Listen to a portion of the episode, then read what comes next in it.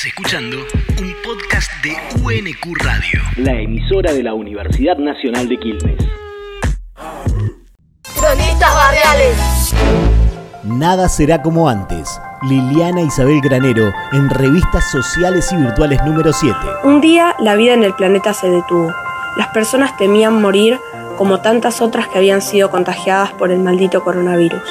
Pandemia, emergencia sanitaria, aislamiento social pasaron a ser las palabras más escuchadas. La desconfianza, el miedo a que la otra persona tuviera el virus y lo transmitiera, hizo estragos en los lazos humanos. Lo peor de algunos salió a la luz, pero la pandemia, como la moneda, también tuvo dos caras. Elijo quedarme con la de la solidaridad, la esperanza, el trabajo en equipo y un estado presente cumpliendo su rol del cuidado. Se nos ocurrió con las educadoras, viendo que no sabíamos cómo estaban los chicos, los adolescentes en, época de pandemia, cómo estaban viviendo y cómo estaban siendo atravesados por esta época tan difícil de emergencia sanitaria. Adriana Díaz. Y ante la preocupación de todas decidimos hacer un proyecto que se llama Relatos de Cuarentena. Nuestros objetivos ¿sí? fueron saber cómo estaban transitando los adolescentes. Florencia Zambrana, educadora en Creadores de Sueños, Barrio 25 de Mayo. este tiempo de aislamiento social preventivo y obligatorio.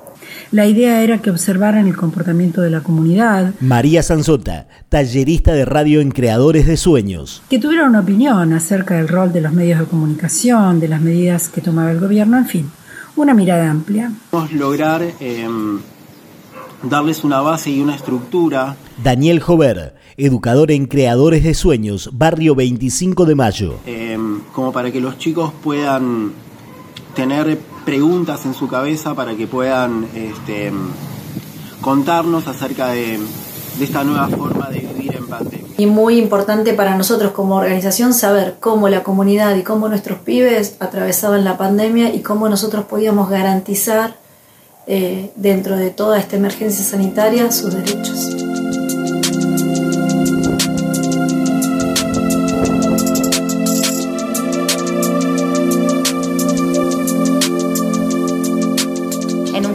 Convocamos a los adolescentes mediante llamadas de WhatsApp y citas individuales para presentarles la propuesta. Los chicos se empezaron a, enganchar. Viviana Quiroga, educadora en Creadores de Sueños. Eh, a mandar audios, eh, producciones que ellos hicieron de videos, cartas. Se trabajó a través de, de WhatsApp, a través de Facebook. Vinieron acá, utilizaron las computadoras para poder hacer sus relatos.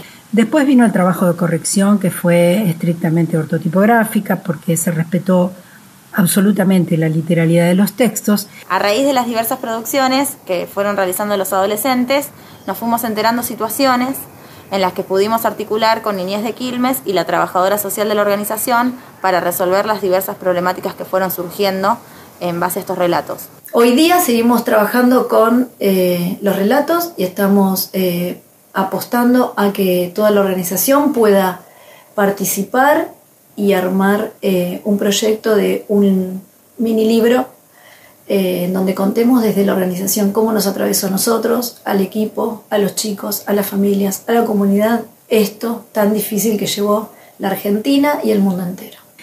No es una experiencia usual atravesar una pandemia y creemos que debe quedar registro de esta experiencia en la organización en la voz de sus principales protagonistas. Esta pandemia va a dejar un hueco en cada uno de nosotros.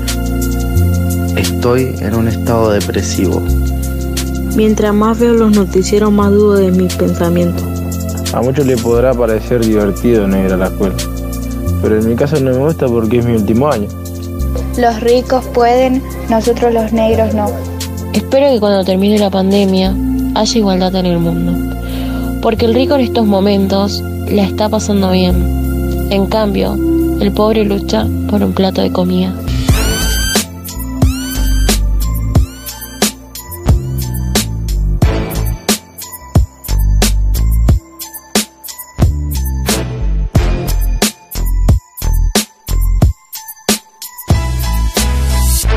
Cronistas Barriales